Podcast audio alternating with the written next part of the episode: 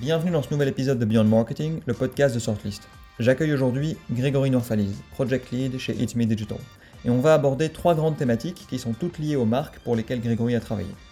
La première chose dont on parle, c'est d'American Express. Aujourd'hui, si on regarde les différents moyens de paiement qui existent, Amex est assez marginal et peu de personnes disposent d'une telle carte.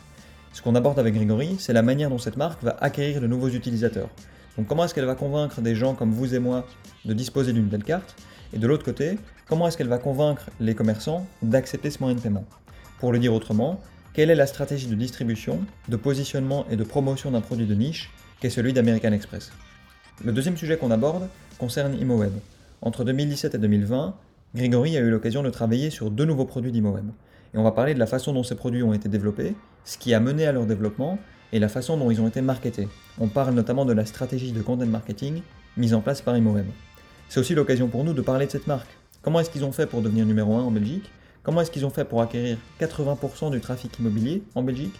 Et comment ils gèrent leur monopole et leurs relations avec les agences immobilières? Mais on parle aussi de pourquoi la puissance de cette marque peut être un inconvénient pour le lancement de ces nouveaux produits, et notamment pour ceux sur lesquels Grégory a travaillé. Enfin, troisième et dernier sujet qu'on aborde dans ce podcast, It's Me Digital, une marque qui a fortement bénéficié de la crise du Covid, pour laquelle Grégory travaille aujourd'hui, et qui se retrouve avec une double croissance à gérer.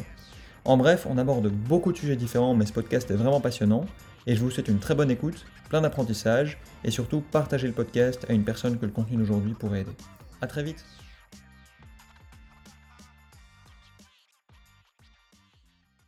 Euh, bah, écoute, euh, Grégory, merci d'avoir accepté notre invitation. Bienvenue sur ce podcast. Aujourd'hui, on va parler de ton expérience, enfin de l'expérience que tu as pu accumuler chez trois différentes entreprises au sein de trois différentes marques. Donc, on va parler d'American Express, on va parler d'ImoWeb et on va parler de It's Me. Parce que c'est trois entreprises dans lesquelles tu as pu travailler et dans lesquelles tu as pu porter différents projets. Et donc, euh, je pense que ça pourrait être intéressant qu'on explore tout ça. Ce que je propose, c'est qu'on fasse les choses d'un point de vue chronologique. Donc, on commence par American Express, puisque je pense que c'est là que tu as. Enfin, c'est ton expérience la plus ancienne. Ensuite, tu es passé chez ImoWeb et ensuite c'est chez Itimi. Euh, avant toute chose, avant que je te pose une question, est-ce que tu pourrais te présenter, euh, expliquer ce que tu fais aujourd'hui et quelle est ton, ton expérience et ton profil? Euh, Tout à fait. Donc, en, en, quelques mots, parce qu'avant American Express, j'ai eu d'autres expériences. Donc, euh, j'ai étudié à l'ICHEC, j'ai travaillé quelques années dans le secteur bancaire euh, chez Euroclear et euh, par la suite comme chasseur de tête pour Robert Walters. Et donc, en effet, en 2010, je suis arrivé comme employé chez American Express. Je crois qu'on va rentrer dans le détail dans quelques instants. J'ai quitté American Express ensuite pour me mettre à mon compte comme, comme consultant et comme consultant externe, j'ai effectué une mission longue durée chez ImWeb qu'on va également évoquer. Euh, et depuis euh, juin de cette année, j'ai fait également une nouvelle mission, toujours comme consultant externe pour euh, Ok, génial. Du coup, euh, on va parler d'American Express en premier. Et en fait, la première question que je me suis posée en préparant cette interview, c'était comment est-ce que tu t'y prenais pour présenter l'offre d'American Express? Puisqu'ici, en Belgique, le bon contact, il est hyper répandu. J'ai l'impression que c'est la chose la plus utilisée pour payer ses courses et faire des achats. Du coup, euh, et j'ai en fait j'ai assez l'impression qu'utiliser une American Express, c'est quelque chose qui peut être un peu marginal ou qui n'est pas très commun. Du coup, comment est-ce que vous faisiez pour, euh, pour acquérir vos clients? Puisque, si j'ai bien compris, vos clients, c'était des commerçants qui devaient implémenter, euh, voilà, pouvoir recevoir des paiements d'American Express. Du coup, comment est-ce que vous faisiez pour les convaincre d'utiliser ce, cette technologie, si je peux dire? Oui, alors, ou plutôt ce moyen de paiement. Oui. Donc, peut-être pour faire la distinction, évidemment, entre il y a d'un côté du spectre, il y a Bancontact, qu'on appellerait aujourd'hui euh, des cartes de débit classiques, donc des cartes qui, qui sont directement liées euh, au compte à vue. Entre, entre Bancontact et American Express, il y a ce qu'on appelle les cartes de crédit classiques, donc euh, les Mastercard, Visa, etc., avec du débit enfin, direct, ou du, comment, du débit direct ou bien du, débit différé, en fonction de ce qu'on paye l'entièreté de son, montant de relevé euh, en fin de mois ou est-ce qu'on peut le, reporter sur, sur, plusieurs mois. Et alors, au bout du spectre, il y a American Express. American Express est donc dans l'environnement carte de crédit, mais là où euh, Visa et Mastercard sont des cartes de crédit, on va dire, assez mainstream, c'est-à-dire que tout le monde peut demander une Visa ou une Mastercard à sa banque. American Express est un produit en fait très niche. Euh, American Express, c'est un produit euh, pour lequel il faut avoir un, certain niveau de revenu avant de pouvoir prétendre à une carte American Express.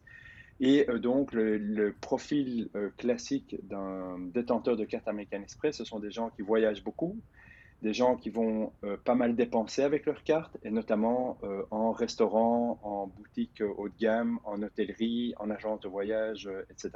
Donc c'est un produit dans le monde des, cartes de crédit, c'est un produit assez niche, ce qui fait en effet que ça peut paraître marginal sur le marché belge si on compare évidemment à, Banque Contact, où j'ai envie de dire chaque Belge qui a un compte en banque a une Banque Contact. Beaucoup de ces Belges qui ont un compte en banque reçoivent une carte de crédit de leur banque. Par contre, American Express est très niche, comme je viens de dire, dans le type de client et dans le type de dépense qui est, qui est faite par ses clients. Ok, donc en fait, c'est une utilisation différente. C'est pas du tout le même produit. Non, non, exactement. Alors, bien que American Express essaye euh, ces dernières années, notamment quand j'y étais, de pousser la carte comme moyen de paiement pour euh, ce qu'on appelle le day-to-day spend, donc euh, tes courses au supermarché, etc. Mais c'est vrai que la majorité des dépenses qui sont faites sur American Express sont des dépenses type travel and entertainment, euh, restaurant, euh, boutique, etc., et moins, moins le day-to-day. et donc, à partir du moment où tu as un produit qui s'adresse vers une niche de consommateurs et pour un certain type de dépenses, par définition, le produit peut être perçu comme marginal si on regarde l'ensemble du, marché des cartes, des cartes en Belgique. tu évoquais, évidemment, il y, a, deux, clients chez, chez American Express, mais pour, pour tous les, schemes de paiement, c'est il y a le client euh, qu'on appelle le détenteur de carte, le card member dans le jargon American Express, donc c'est la personne qui a la carte en portefeuille et qui va l'utiliser pour, pour ses dépenses. Et à côté de ça, il y a le réseau euh, d'acceptation, donc c'est-à-dire tous les commerçants euh, qui acceptent la carte American Express comme moyen de paiement. Comment est-ce qu'on positionne la carte auprès des détenteurs de cartes, donc des card members mais là, ça va être, euh, ça va être du, marketing assez classique, mais en visant euh, cette niche particulière de clients. Donc, ça ne va pas être du, du billboard ou de la pub above the line euh, classique, mais ça va être plutôt des événements, des partenariats qui, qui touchent vraiment la cible de clientèle que cherche American Express. On va aussi avoir des cartes co-brandées. Euh, par exemple, en Belgique, il y a une carte Brussels Airlines American Express. Donc, il y a beaucoup de cartes co-brandées avec euh, les compagnies aériennes euh, dans les différents pays du monde. Ça va être avec Air France, ça va être avec des compagnies aux US, ça va être avec British Airways, etc. et donc, ça aussi, c'est un, moyen, un moyen d'attirer la clientèle. Et alors, si on regarde de l'autre côté, c'est-à-dire les commerçants qui acceptent American Express, mais là, en effet, il y a un travail euh, de persuasion, de conviction assez important à faire parce que, euh, en effet, un commerçant peut se dire, ben, moi, euh, ça arrive très rarement que qu'on me demande de payer avec American Express dans, dans mon commerce, surtout si c'est des commerces plus traditionnels. un restaurateur va plus facilement accepter American Express parce qu'il voit souvent la demande de pouvoir payer avec American Express dans son commerce, tandis qu'un commerçant plus classique va se dire, bon, ben, c'est quelque chose qui arrive moins souvent dans, mon commerce. Ça, c'est une chose. Et l'autre chose, c'est que ce qu'on appelle le, taux de commission, donc l'interchange que va prendre American Express sur une transaction. Donc, c'est un pourcentage de frais de transaction que, que le, le, payment scheme, donc American Express ou Mastercard ou Visa, va prendre sur la transaction, est plus élevé chez American Express que chez ses concurrents. Pourquoi? Pour, pour, une raison historique, d'une part, mais aussi pour une raison euh, commerciale, c'est-à-dire qu'American Express euh, représente justement des clients euh, fidèles qui vont, comme je disais tout à l'heure, dépenser plus. Donc, ils ont un ticket moyen beaucoup plus élevé que un détenteur de carte de crédit classique, de nouveau parce qu'il y a cette, cette capacité à, dépenser plus, des, moyens plus élevés. Donc, le ticket moyen étant plus élevé et le client American Express étant quelqu'un qui dépense régulièrement et qui est fidèle à, à, certaines marques, certains endroits, etc. Ben donc American Express se positionne comme étant, comme étant un fournisseur de clientèle qui va dépenser beaucoup plus que le, que le client lambda euh, dans votre restaurant. Et donc, à partir du moment où on amène une clientèle avec une valeur ajoutée plus importante, euh, historiquement, American Express a toujours pris un, une commission plus élevée euh, que ses concurrents. Donc, c'est aussi quelque chose qu'il faut réussir à vendre aux, commerçants. Ceci étant, au fil des ans, euh, ce gap s'est creusé entre la commission que prend American Express et les concurrents. C'est-à-dire qu'on était quasiment du simple au double, voire plus.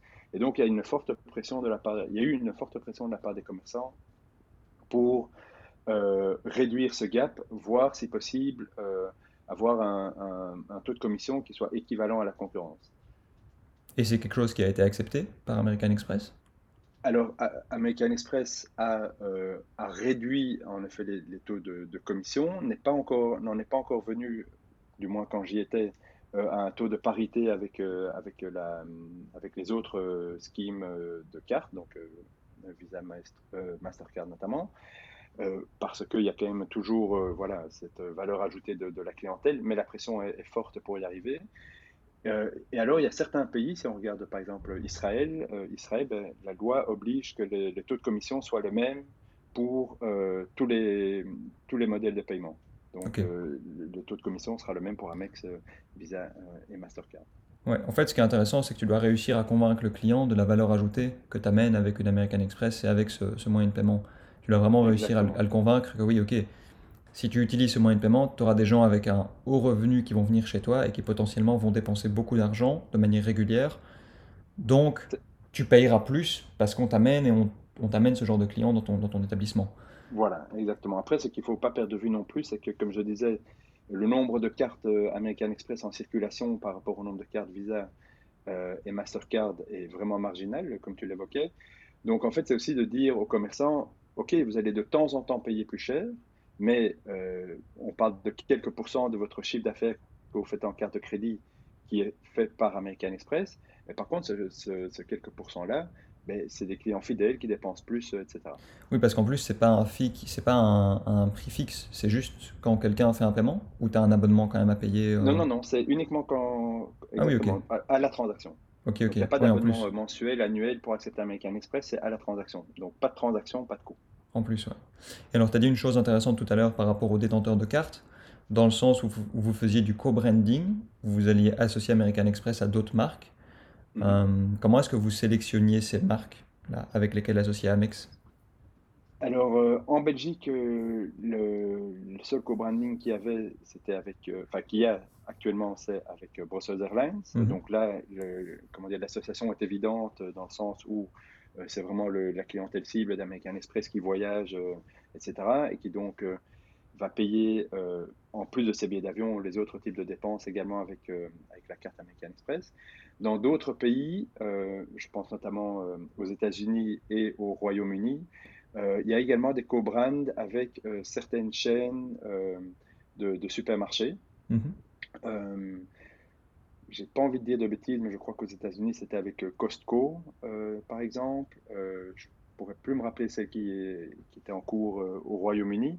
Mais donc l'idée, voilà, là, c'était un peu l'idée de, dans le cadre de Costco, Costco était la seule carte de, crédit acceptée chez Costco, c'était American Express. Donc soit on payait en cash, soit en carte de débit, soit par, par American Express. Donc là, il y avait tout cet intérêt de dire, OK, on a cette exclusivité, et donc les détenteurs de carte American Express euh, seront rewardés d'aller euh, dépenser euh, chez, chez Costco. et donc, il y, y, a un intérêt, y a un intérêt mutuel. Ouais, je pose la question parce que dans, dans, dans, cette dynamique du co-branding, en fait, on a reçu David Favet sur le podcast il y a, il y a quelques temps, qui lui est general manager de, de Bentley Lamborghini chez D'Ieteren. Donc, il est mhm. responsable de promouvoir ces marques en Belgique. Et ce qu'il me disait, c'est que eux, par exemple, pour un Bentley, ils allaient s'associer à d'autres marques de luxe, par exemple des marques de montres, pour créer un espèce d'écosystème dans lequel le client fidèle va pouvoir se reconnaître et, euh, et, faire des associations positives entre les marques, entre guillemets. donc je posais la question parce que parce que c'est quelque chose qui revient euh, de temps en temps. ici, par exemple. ici, alors, euh, il, y a, il y a des partenariats entre American Express et des marques haut de gamme, mais plutôt lorsqu'on parle d'événements. donc, lorsque American Express va inviter ses détenteurs de cartes à des événements, que ce soit des dégustations de vin, des tournois de golf, euh, des, des, comment des, euh, des vernissages de, de galeries d'art, par exemple, etc. Ils vont s'associer à certaines marques, mais ce sont des associations ponctuelles. Euh, tandis qu'une carte co-brandée, c'est vraiment une association dans la durée. Ok. donc, il y a une, distinction-là à faire. Et donc, en effet, par le passé, American Express en Belgique s'est associé, associé pardon, avec des marques automobiles, des marques de montres, pour des événements ponctuels. Ok, je comprends, je comprends hyper intéressant.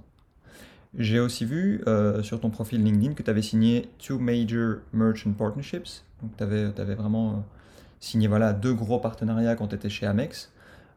Est-ce que tu peux nous en dire plus? Quelles sont les stratégies que tu as utilisées? Euh, mais en fait, on était parti du constat, euh, donc j'évoquais tout à l'heure le fait de devoir convaincre les commerçants d'accepter American Express. Euh, ce qu'on appelle la couverture réseau, donc si on imagine qu'on a en Belgique 100% de commerçants qui acceptent les cartes de crédit, c'est pas tout à fait le cas, mais imaginons que ça c'est l'univers dans lequel American Express veut se positionner. Ben, donc 100% de, commerçants qui acceptent Visa, Mastercard. Euh, la couverture qu'avait American Express par rapport à ses partenaires était, euh, était nettement plus basse. On parle de moitié moins que les 100%. Euh, dans l'absolu, ce n'était pas trop un problème parce que justement, on avait une couverture très forte dans tout ce qui est travel, retail, restaurant, et donc dans le day-to-day, on était moins fort, mais c'était moins un problème. À partir du moment où on a décidé qu'American Express, on voulait également pousser vers le day-to-day spend, euh, ben, il fallait aussi que l'utilisateur qu'on encourageait à dépenser avec sa carte pour des dépenses quotidiennes ben, puisse utiliser sa carte de manière euh, quotidienne. Euh, donc il fallait augmenter ce, coverage, ce taux de couverture. Or, il y avait un problème à l'époque avec American Express, c'est vous ouvrez, vous êtes commerçant, vous ouvrez votre restaurant votre magasin, vous allez faire appel à un fournisseur de, terminaux de paiement, par exemple Worldline ou CCV, et donc, euh, lorsque vous souscrivez à l'abonnement euh, de ce fournisseur de terminaux de paiement, ben, vous choisissez euh, le type d'appareil et le type de payment scheme que vous voulez voir dessus. Est-ce que j'accepte uniquement les cartes de débit, bon contact par exemple, ou est-ce que j'accepte également les cartes de crédit sur mon terminal? Et donc, un commerçant, donc, dans, dans ce choix-là, il choisissait par exemple Banque Contact plus Visa Mastercard. Mais euh, si le commerçant voulait accepter American Express, il devait faire une démarche supplémentaire, une démarche proactive de contacter American Express pour euh, rajouter dans son terminal de paiement par une manipulation euh, a posteriori la fonctionnalité American Express. Donc en fait, il fallait déjà vraiment que le commerçant ait vraiment envie d'accepter American Express pour, pour avoir American Express sur son terminal. Et donc, partant de ce constat-là, on s'est dit, bon, ben, on n'a pas les forces de vente euh, chez American Express pour démarcher tous les nouveaux commerçants euh, qui ouvrent, etc. Donc, associons-nous avec euh, des, fournisseurs de, terminaux de paiement. Et donc, les deux partenariats qu'on a signés, c'est avec Worldline, qui est quand même le, plus grand fournisseur de paiement en Belgique, et avec SixPay au Luxembourg. Et le partenariat, l'idée du partenariat, c'est de dire, lorsque vous fournissez aux nouveaux commerçants ou à vos commerçants existants euh, les terminaux, eh ben, que American Express soit proposé par défaut dans l'offre de carte de crédit. Donc, le commerçant choisissait, euh, je prends euh, Banque Contact si c'est uniquement débit, ou j'accepte également les cartes de crédit. Et donc, dans les différentes cartes de crédit proposées, on proposait également par défaut American Express. Ok, donc c'était vraiment faciliter le travail euh, aux commerçants pour qu'ils puissent accepter ce, ce Voilà, donc c'était tout c'était une acquisition par défaut en fait euh, de, de, ces commerçants mhm. à travers Worldline en Belgique et Sixpo au Luxembourg. Encore après, fallait-il les activer, c'est-à-dire que c'est bien qu'un commerçant euh, accepte American Express dans son offre, il a son terminal, il le sait peut-être pas forcément, donc derrière il y a quand même tout un travail de, de marketing, de le contacter, de le onboarder également, donc de dire tiens cher commerçant, vous acceptez dorénavant euh, les cartes de crédit, dont American Express. On vous fait parvenir euh, euh, des, autocollants, des stickers, des bics American Express, etc. Parce que il faut savoir aussi qu'un détenteur de carte American Express, dont je parlais tout à l'heure, est fort guidé par les visuels American Express, par la visibilité American Express. Donc, quand il voit sur la vitrine d'un commerce et un autocollant American Express, il va plus facilement rentrer et plus facilement utiliser sa carte American Express. S'il ne voit pas la carte American Express, il pourrait peut-être rentrer dans le magasin à côté qui a la visibilité American Express. Donc il y a aussi tout ce travail d'onboarding après l'acquisition du commerçant par le partenariat. Et c'était facile de convaincre les commerçants de mettre ce petit sticker, ce American Express, montrer que ce moyen de paiement était, euh, était accepté? Non, non, non, pas forcément. Donc euh, pour, différentes raisons, il y a des, certains commerces qui ne veulent pas mettre d'autocollants, ni pour, euh, ni pour un ski, ni pour l'autre, simplement parce que voilà, ils veulent que leur vitrine soit belle et propre. Euh, et d'autres qui vont quand même encore te dire, ben non, je veux bien mettre Visa Mastercard, mais j'ai pas trop envie de faire de la pub pour American Express parce que vous me coûtez plus cher, donc j'ai pas forcément, oui, je veux bien accepter American Express, mais j'ai pas forcément envie qu'une fois tout le monde commence à utiliser American Express chez moi et que je paye ce taux de commission qui soit plus élevé. Donc là, on devait de nouveau les rassurer en disant que le nombre de cartes American Express en circulation est quand même nettement moins important que Visa Mastercard, comme j'ai dit précédemment, et que donc, in fine, c'est de la nouvelle clientèle, mais qui en termes de, de pourcentage de transactions par rapport aux autres cartes de paiement resterait limité. Ouais, ouais, ouais. ouais c'est pas évident quand même. Hein Mais non, non, enfin, en fait, c'est un peu, c'est un peu l'histoire de, de l'œuf et la poule. C'est, euh, on encourage les, les, détenteurs de cartes à utiliser de plus en plus souvent leurs cartes, mais en même temps, il n'y a pas forcément le réseau d'acceptation qui est là. Donc, on va convaincre le réseau d'acceptation, mais qui est un peu frileux par rapport aux détenteurs de cartes. Mhm. Donc, c'est, euh, c'est un cercle qui n'est pas toujours vertueux. Oui, tout à fait, tout à fait. Et pour Worldline, est-ce que c'était facile de les convaincre de vous mettre par défaut dans les nouveaux terminaux de paiement?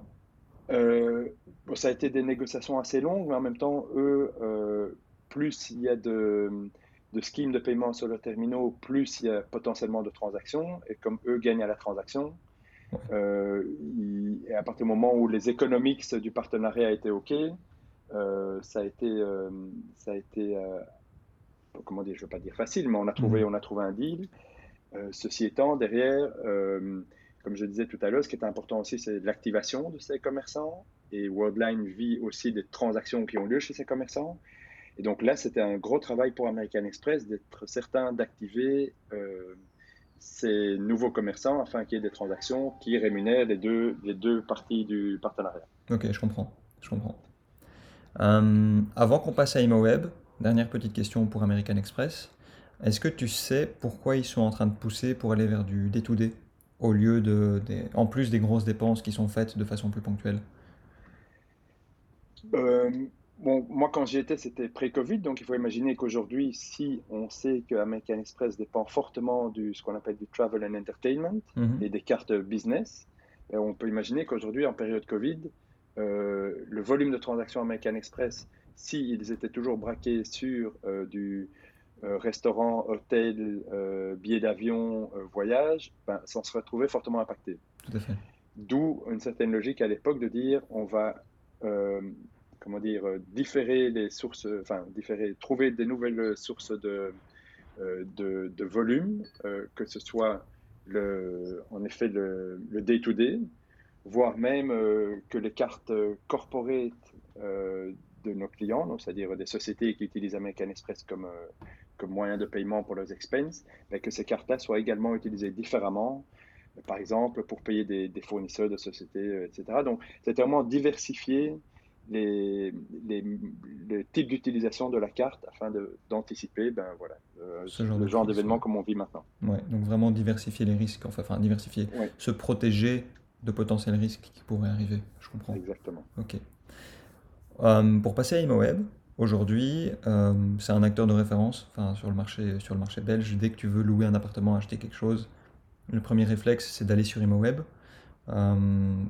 pour toi, comment est-ce qu'ils s'y sont pris pour devenir un acteur aussi important sur le marché? Est-ce que, tu vois quelque chose en particulier qui a fait qu'aujourd'hui, euh, bah voilà, c'est un acteur incontournable en Belgique?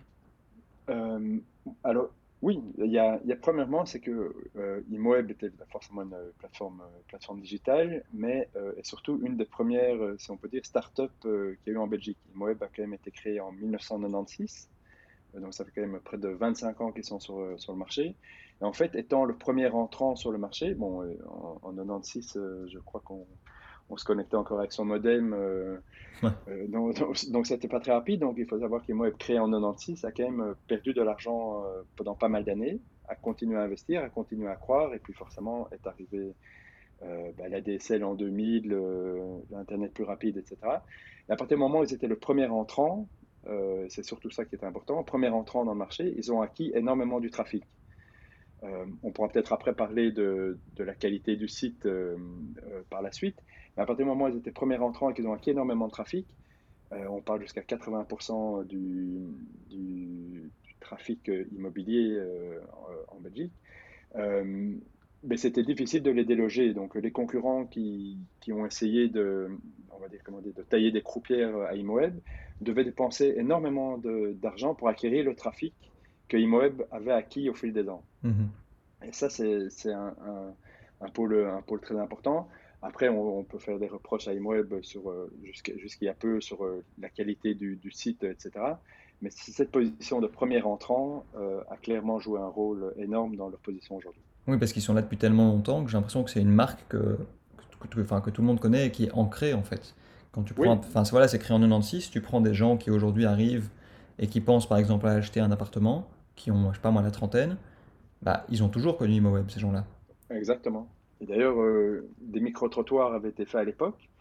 Et lorsqu'on demandait euh, aux gens de citer un site immobilier, sans même donner le choix, donc donnez-nous le site immobilier de référence auquel vous pensez, si je me rappelle bien, 7 ou 8 personnes sur 10 disaient d'emblée ImoWeb. c'est ouf. Donc il y a en effet, comme tu dis, cette legacy euh, très forte. Euh, et donc pour les concurrents qui, qui, essayent, ben, il y a un énorme coût d'acquisition du trafic euh, qui est, donc compliqué de s'y attaquer. Ouais, c'est ça, clairement. Et le trafic, est enfin, ouais, c'est vraiment la, le nerf de la guerre, j'ai l'impression, sur ce marché-là. Donc, mais j'ai l'impression aussi que c'est une boîte qui a l'innovation ancrée dans son ADN, parce que si déjà en 96 ils étaient euh, sur du digital, c'est qu'ils ont, je pense, cette capacité d'innovation et continuellement se réinventer. Oui. Euh, alors, il y a eu, il y a eu je, de nouveau, moi, pour être très précis, j'ai travaillé un peu plus de deux ans, à peu près deux ans et demi chez, chez donc de fin 2017 à début 2020. Euh, donc, j'ai pas connu ImoWeb à ses débuts. j'ai connu vraiment la phase justement d'innovation maintenant. Je viens dans un instant. Donc, ImoWeb, en effet, bah, a été précurseur en 96, comme je disais, a perdu de l'argent pendant quelques années, continuait à investir et euh, avait une vision euh, très claire de ce qu'il voulait faire. Une fois que le marché était mûr pour, euh, pour ça, ils ont signé les agences immobilières, etc. Donc ils avaient cette place, cette, cette, place de choix sur le marché. J'évoquais tout à l'heure le fait qu'on peut faire des reproches à la homepage de ImoWeb. Justement, là, je trouve que ImoWeb a été un peu lent pour pour innover. Euh, mais par contre, euh, il faut savoir que ImoWeb a été racheté euh, en 2012 par grand groupe de presse allemand qui s'appelle Axel Springer. Et en 2016, Axel Springer a mis un nouveau CEO à la tête d'ImoWeb avec comme mission justement d'innover. Et donc, une des premières missions, c'était de une refonte de fond en comble de la homepage d'ImoWeb, des capacités de recherche, euh, des, possibilités d'annonces pour, pour les agences, etc. Ça a été un travail de très longue haleine. Euh, et en début d'année 2020, euh, en février, si je me rappelle bien, le tout nouveau site a été lancé. Ça, c'est là, et là, je parle du core business. Ouais. Ok, ok. Parce Donc, que, oui, innover en permanence, peut-être pas, mais innover récemment, oui, clairement. Oui, c'est ça. Et je pense que c'est important qu'ils en soient conscients, parce que tu peux pas juste baser sur la valeur de ta marque. C'est-à-dire que si ton, auras beau être connu, avoir beaucoup de trafic, si ton produit n'est pas bon ou est frustrant ou est pas facile à prendre en main, tu laisses une faille pour que quelqu'un puisse potentiellement venir récupérer les clients qui venaient chez toi pour, euh, pour répondre à leurs besoins. Oui, tout à fait. Hum. Alors, évidemment, pour le, le client particulier, euh, toi, moi qui cherchons un appart, c'est un service euh, gratuit, etc. Et comme tu dis, la marque est tellement forte qu'on se rend sur ImoWeb. ImoWeb a parfois eu plus de difficultés avec les, je veux dire la contrepartie, enfin les, agences immobilières, les annonceurs, qui elles se retrouvaient entre guillemets coincés ou obligés de travailler avec Imoeb parce que Imoeb a une marque tellement forte sur le marché. Mhm. Euh, donc bah oui, forcément, je suis, je suis agent immobilier, je, je, je, me dois de publier sur Imoeb, sinon bah, on voit pas mon annonce. Et à côté de ça, une, une politique pricing euh, qui n'était peut-être plus d'actualité ou plus apprécié euh, par, euh, par ces annonceurs, euh, justement vers 2016-2017, et qui a donc initié un renouveau, je trouve, de la part d'ImoWeb, et qui a été bien drivé par le nouveau management. Ouais, c'est intéressant parce qu'il y a un espèce de monopole, en fait, où, où les annonceurs sont dépendants d'ImoWeb.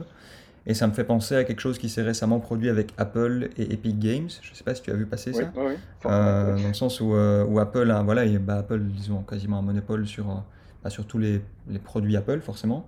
Et donc, euh, si tu veux que ton application mobile ait de la visibilité, tu es obligé d'être sur l'App Store. Le seul souci, c'est que si ton application est payante ou si tu vends quelque chose au sein de ton mhm. application, Apple prend, je pense, 30% à chaque fois.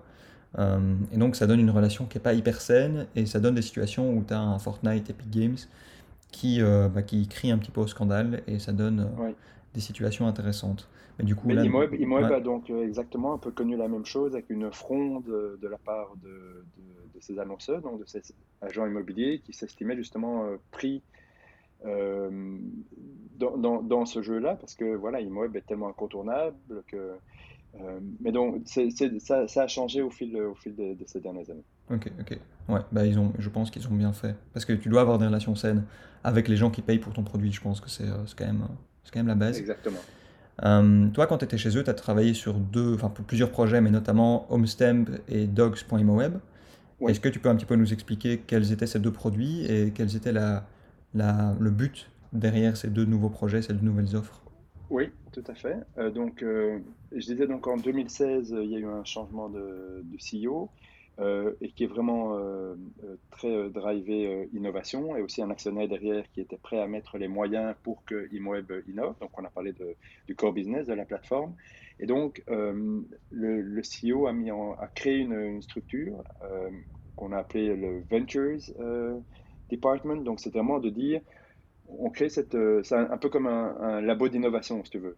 Euh, et l'idée, c'est on est totalement indépendant, on crée des nouveaux produits afin de compléter l'écosystème de, de Imoeb. Donc, Imoeb, il y a l'annonce, euh, l'annonce immobilière, comme on connaît, mais le trajet immobilier au final des utilisateurs est beaucoup plus long que placer une annonce ou consulter une annonce. Mhm. si je suis un propriétaire, je place mon annonce, mais derrière, une fois que j'ai trouvé mon locataire grâce à Imoeb, euh, je vais devoir signer un bail avec mon locataire, je vais peut-être vouloir euh, assurer mon, bien, on va devoir faire un état des lieux, euh, peut-être que mon locataire voudra souscrire un crédit hypothécaire pour, pardon, la personne à qui je vends mon bien voudra peut-être souscrire un crédit hypothécaire pour acheter le bien, etc. Donc en fait, le trajet immobilier de, des utilisateurs d'Imoeb est beaucoup plus long que simplement placer une annonce ou consulter une annonce.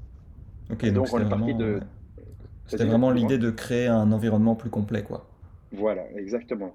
Euh, et donc, euh, moi, j'ai commencé euh, fin 2017 en travaillant avec le responsable du département Ventures et on a réfléchi à, plusieurs idées. bon, c'est un peu parti dans, dans, dans, tous les sens, mais on s'est focalisé, lui, moi et encore d'autres personnes par la suite, pour créer différents produits euh, vraiment, on les a créés en, en standalone. Donc, si je parle de docs.imoeb, euh, c'est euh, vraiment le bail en ligne. Donc, je suis propriétaire. la législation autour du bail a pas mal changé en 2018, donc c'est une compétence régionalisée. donc, l'idée, c'était de dire, OK, je suis propriétaire et en fonction des critères que je remplis sur la plateforme, l'adresse, donc l'adresse, forcément la région, le type de bien, le, nombre de pièces, le type de garantie locative, etc., sur lequel je me suis accordé euh, avec mon locataire.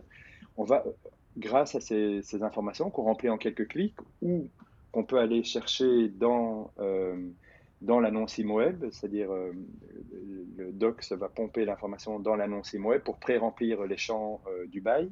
Et eh ben donc, on va remplir les, champs de ce bail et l'application Docs IMOEB allait produire un bail qui soit conforme aux accords établis entre le propriétaire et le locataire, mais surtout aussi qu'il soit conforme à la législation en vigueur dans la région par rapport au bail, parce qu'on sait que aujourd'hui, enfin, quand on travaillait dessus, les gens, euh, les propriétaires réutilisaient un bail qu'ils avaient reçu via via, etc., et dont euh, les clauses souvent n'étaient plus en ligne avec la législation en vigueur. Donc ici, la valeur ajoutée, c'était automatiser le processus de rédaction du bail et en plus utiliser, euh, produire un bail qui soit totalement conforme avec euh, la législation en vigueur.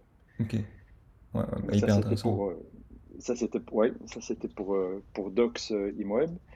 Et alors, Homestamp, voilà, un, autre cas de figure où la relation propriétaire-locataire peut faire appel à la technologie. il est indispensable, même légalement obligatoire de faire un état des lieux, tant à l'entrée qu'à la sortie. Euh, l'état des lieux, ça se passe comment aujourd'hui? Ça peut se faire euh, entre parties. On décrit le bien, euh, on crée un document et on le signe. On peut faire venir un expert qui fait un état des lieux. Mais de nouveau, la technologie permet de, avec nos smartphones, etc., de rapidement faire un état des lieux en prenant des photos, des vidéos, voire même en commentant la description du bien par, par voice-over, entre guillemets. Et l'idée ici, d'où le nom Homestamp, c'était de dire je peux faire, en tant que locataire, je peux faire l'état des lieux à limite seul, sans même que le propriétaire soit là, parce que les photos que je prends, les vidéos que je prends ou le texte que je rajoute dans ma description sont basés sur la technologie blockchain et donc sur ce qu'on appelle le timestamping. Donc en fait, euh, le fait que les photos aient été prises le 1er février à 18h, cette information est enregistrée dans la blockchain et est irrévocable. Parce que c'est une, information qu'on ne peut plus aller modifier par la suite. Et donc en fait, grâce à cette application, on pouvait rapidement faire un état des lieux, euh, partager euh, l'état des lieux avec son propriétaire, éventuellement avec une tierce partie, et l'application produisait un rapport avec tous ces éléments ou tous les liens vers ces éléments médias et le lien de la clé blockchain euh, relatif à euh, cette, euh, cet état des lieux. Ce qui est intéressant, c'est que ça vient créer de la confiance, j'ai l'impression. Parce que tu sais que ton état des lieux, bah voilà, il est entre guillemets figé dans le temps et que bah voilà, il est fait et tu sais que ce sera qu'il est fait et qu'il peut pas être modifié entre guillemets. Tout à fait. Et même par rapport à la création du bail, j'ai l'impression que ça vient aussi créer de la confiance puisque tu sais que voilà, en quelques minutes, tu as ton bail qui est fait, tu sais qu'il est conforme à la législation, euh, tu ne vas pas te prendre la tête et, euh, et, ça te facilite énormément la tâche. Euh, c'est vraiment intéressant, je trouve, de, de venir créer un, un, ensemble de produits qui, qui accompagnent l'utilisateur dans l'ensemble de son voyage, entre guillemets, quand il utilise ImoWeb. Je trouve que c'est vraiment, vraiment Maintenant, si je reviens sur, sur l'état des lieux, oui, ça crée de la confiance. Maintenant, euh, le grand public n'est pas encore tout à fait familiarisé avec le concept de blockchain, de ce qu'on appelle le timestamping, donc cette, cet aspect irrévocable de l'enregistrement d'une information à un moment donné dans, dans la blockchain. Donc là, il y a encore un travail de, de, persuasion à faire. Euh, donc euh, les applications sont là, sont existantes. Pour l'instant, elles sont standalone. Elles grandissent, mais l'idée à terme, parce qu'à côté de ça, on, a, on n'en a pas parlé euh, encore jusqu'à présent, mais euh, ImoWeb a également créé un partenariat avec euh, Cover, donc Cover qui est une insurtech belge qui a le vent en poupe depuis quelques années. ImoWeb a créé un partenariat avec Cover, des produits d'assurance, tant mhm. pour le propriétaire, donc ça, ça va être une, une assurance loyer impayé, que pour le locataire, une assurance incendie, qui est 100% digitale. Donc on prend également tout le processus d'acquisition ou de souscription à l'assurance se fait en ligne dans l'environnement ImoWeb, qui est derrière soutenu par, euh, Cover. Euh, donc, euh, donc voilà, on a, on a, ces différents produits pour compléter le trajet immobilier de l'utilisateur ImoWeb. Ces produits sont encore un peu standalone pour l'instant, mais l'idée, c'est à terme, justement, quand on parlait d'élargir cet écosystème, c'est que tous ces produits soient intégrés pour que l'utilisateur ImoWeb, quand il se log sur son ImoWeb, qu'il soit propriétaire ou locataire, ben, dans son environnement ImoWeb et accès aux différents services qu'il pourra utiliser dans ce trajet immobilier. Ouais, ouais. Et est-ce que tu sais comment est-ce qu'ils font chez ImoWeb pour marketer ces différents produits? Est-ce que tu sais comment ils font pour le présenter, faire en sorte que les gens utilisent ces différentes solutions? Oui. Euh, alors là, de nouveau, je retombe sur euh, l'expérience quand j'y étais. Euh, ça a un peu évolué par la mhm, suite, mais il y a d'une part la, rendre le produit visible sur la, sur la homepage de, de ImoWeb. À côté de ça, il y a aussi le marketing par, euh, du contenu. Donc, on a, créé euh, des vidéos, on a créé du contenu en termes de, de blog, de, euh, va pas parler d'Instagram, mais plutôt des vidéos Facebook, YouTube, du contenu sur, sur des blogs, etc. Chaque fois autour de certains sujets. que se passe-t-il lorsque votre, votre locataire ne paye pas Que se passe-t-il lorsqu'il y a des dégâts dans votre appartement Imaginez que que votre appartement brûle en tant que locataire, quels sont vos droits, vos obligations, etc. Donc plutôt créer du contenu à ce niveau-là. Euh, l'expérience que j'ai aussi constatée, c'était qu'on parlait tout à l'heure de la marque très forte d'ImoWeb. La marque est tellement forte en fait que pour les gens, c'est encore difficile de dissocier ImoWeb de l'annonce immobilière. Et donc de dire ImoWeb fait également le bail en ligne, ImoWeb fait également des produits d'assurance, euh, on sent que ça perturbe euh, encore les gens. Ah ouais, c'est hyper intéressant. Donc ça veut dire, là, c'est plutôt un désavantage, entre guillemets, d'avoir une marque qui soit si forte que les gens n'acceptent pas tout de suite qu'ils puisse avoir d'autres possibilités. Ah, c'est dingue. Donc en fait, quand on a lancé les produits, euh, je reprends l'exemple de docs.imoeb, donc le bail en ligne, on s'est dit, bah oui, évidemment qu'on va l'appeler euh, docs imoeb, ou enfin on avait réfléchi à plein d'autres noms, mais pour nous, c'était évident que le mot imoeb devait être dedans. On dit, bah tiens, il y a, il y a 500 000 visiteurs uniques par mois sur le site IMOEB. D'office, qu'il faut capitaliser là-dessus, etc., etc. En fait, quand on a lancé le produit, euh, bon, il y a peut-être ce côté qui est aussi euh, le fait que le produit était standalone, donc c'est un autre URL, etc. Mais même, euh, on avait quand même fait tout le travail de SEO, SEA pour que Docs, Moeb apparaissent en haut des recherches. Mais les gens étaient quand même un peu, oui, mais attends, Immoeb, c'est des annonces immobilières, c'est pas le bail en ligne, c'est pas des, c'est pas des, assurances, etc. Donc, comme tu dis, il y avait une espèce de, on pensait que c'était un avantage, mais c'était pas toujours l'avantage qu'on imaginait. Ah, c'est intéressant, hyper intéressant, vraiment. Hum, il nous reste une dizaine de minutes. Je propose qu'on passe à, à It's hum, alors, It's c'est un produit d'identification digitale, donc on peut s'identifier en ligne grâce à ce produit-là, que ce soit par exemple pour euh, remplir sa déclaration d'impôt euh, est-ce que tu peux un petit peu nous expliquer ce que fait It's et quel est ton rôle au sein de cette boîte-là? Oui, euh, donc euh, It's est un produit qui a été lancé il y a maintenant, je pense, deux ans et demi, trois ans. Les, ceux qui ont soutenu le projet, donc derrière It's Me, c'est les principaux acteurs du secteur bancaire en Belgique et des acteurs télécoms. Et donc, l'idée, c'était vraiment, comme tu l'as dit, de pouvoir utiliser l'application ITMI pour s'identifier euh, et c'est un mélange entre euh, son, numéro de carte SIM et relié à, euh, un compte bancaire. Donc, ça permet d'identifier vraiment, vraiment la personne. Et donc, à travers la technologie ITMI, tu peux, comme tu disais, te connecter à ta banque en ligne, aux portails gouvernementaux, à tes produits d'assurance, à ta mutuelle, etc. etc. Et donc, grandit énormément.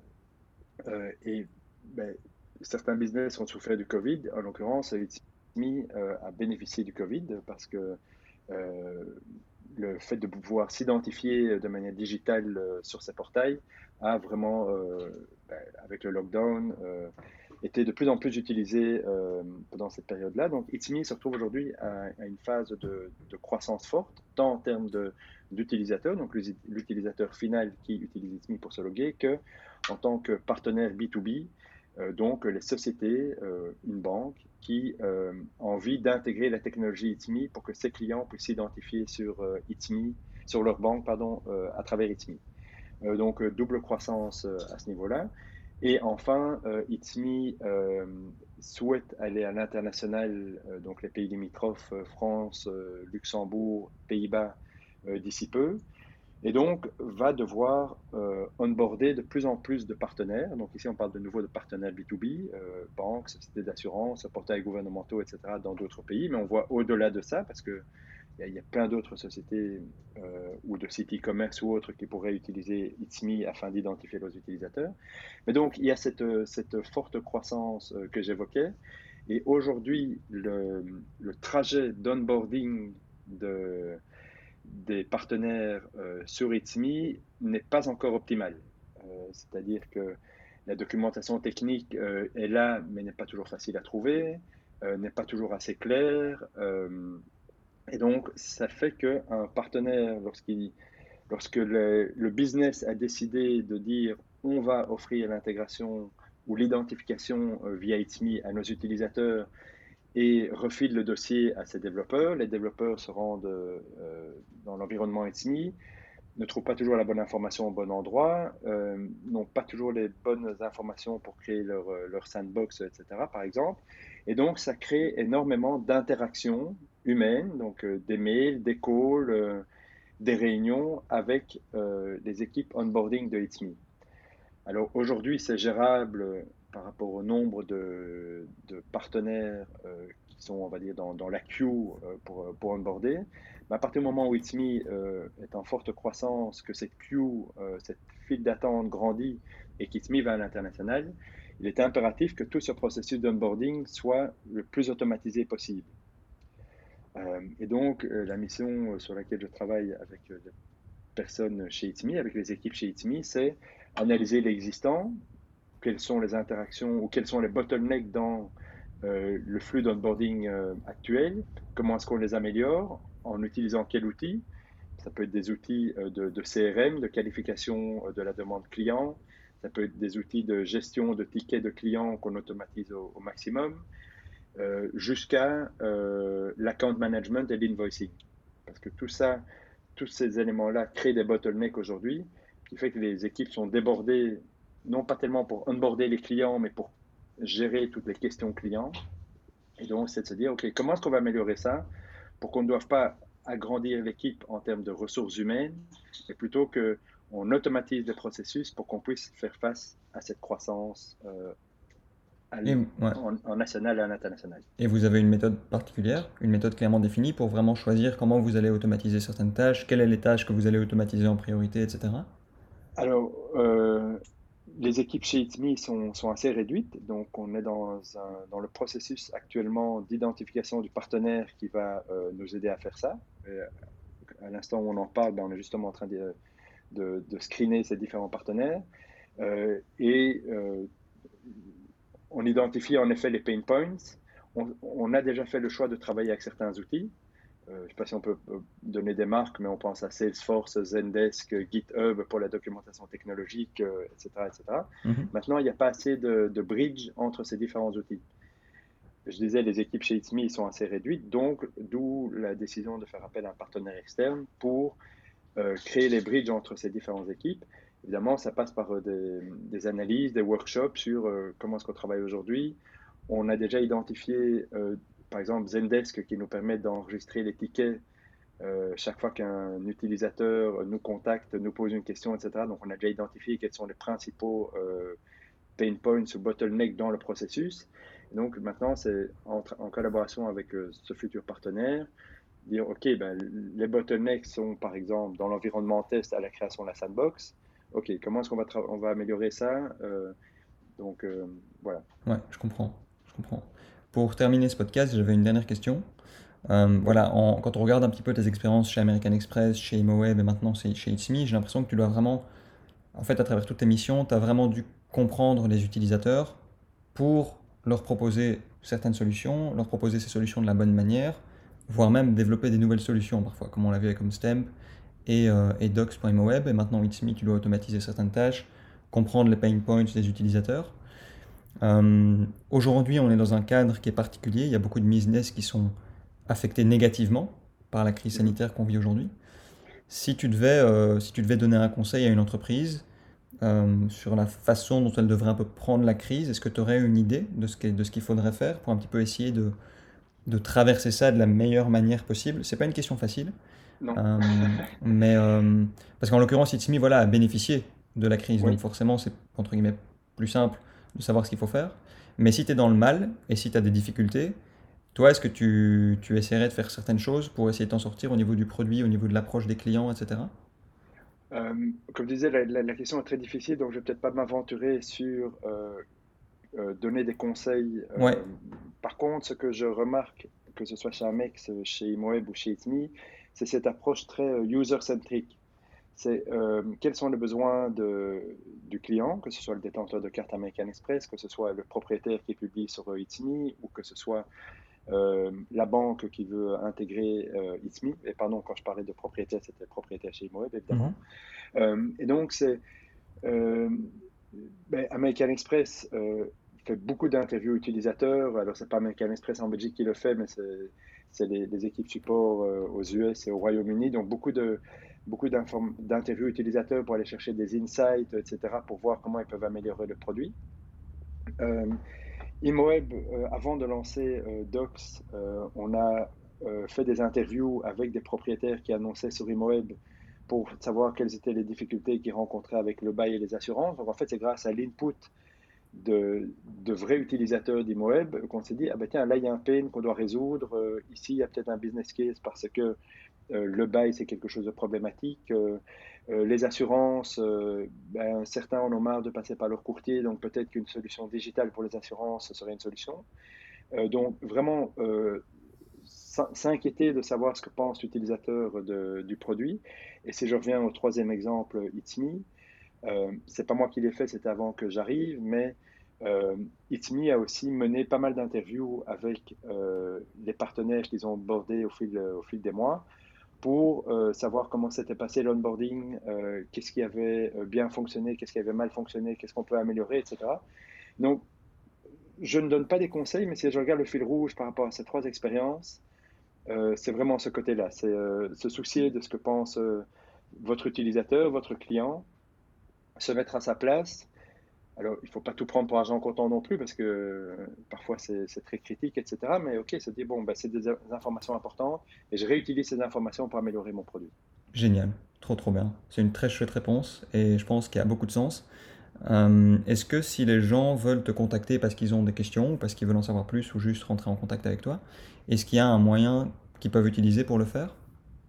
Euh, Oui, évidemment. Je ne vais peut-être pas donner mon numéro de téléphone, mais mon, mon, email, euh, euh, greg.noirfalise.gmail.com. Euh, moi, je suis toujours ouvert à la discussion, euh, que ce soit en tant que consultant, en tant que référent ou autre, enfin, sans prétendre à quoi que ce soit. Je crois toujours que la discussion mène à, beaucoup de réflexions. Donc, oui, oui. Ok, génial. Ouvert à ça. Merci à toi, Greg. Merci d'avoir écouté cet épisode de Beyond Marketing. J'espère que cette conversation avec Grégory vous aura aidé et vous aura permis d'apprendre de nouvelles choses. Si le podcast vous a plu, partagez-le autour de vous, c'est ce qui nous aide le plus et c'est ce qui nous motive à créer un contenu toujours plus qualitatif. Passez une excellente journée, on se retrouve bientôt dans un prochain épisode de Beyond Marketing.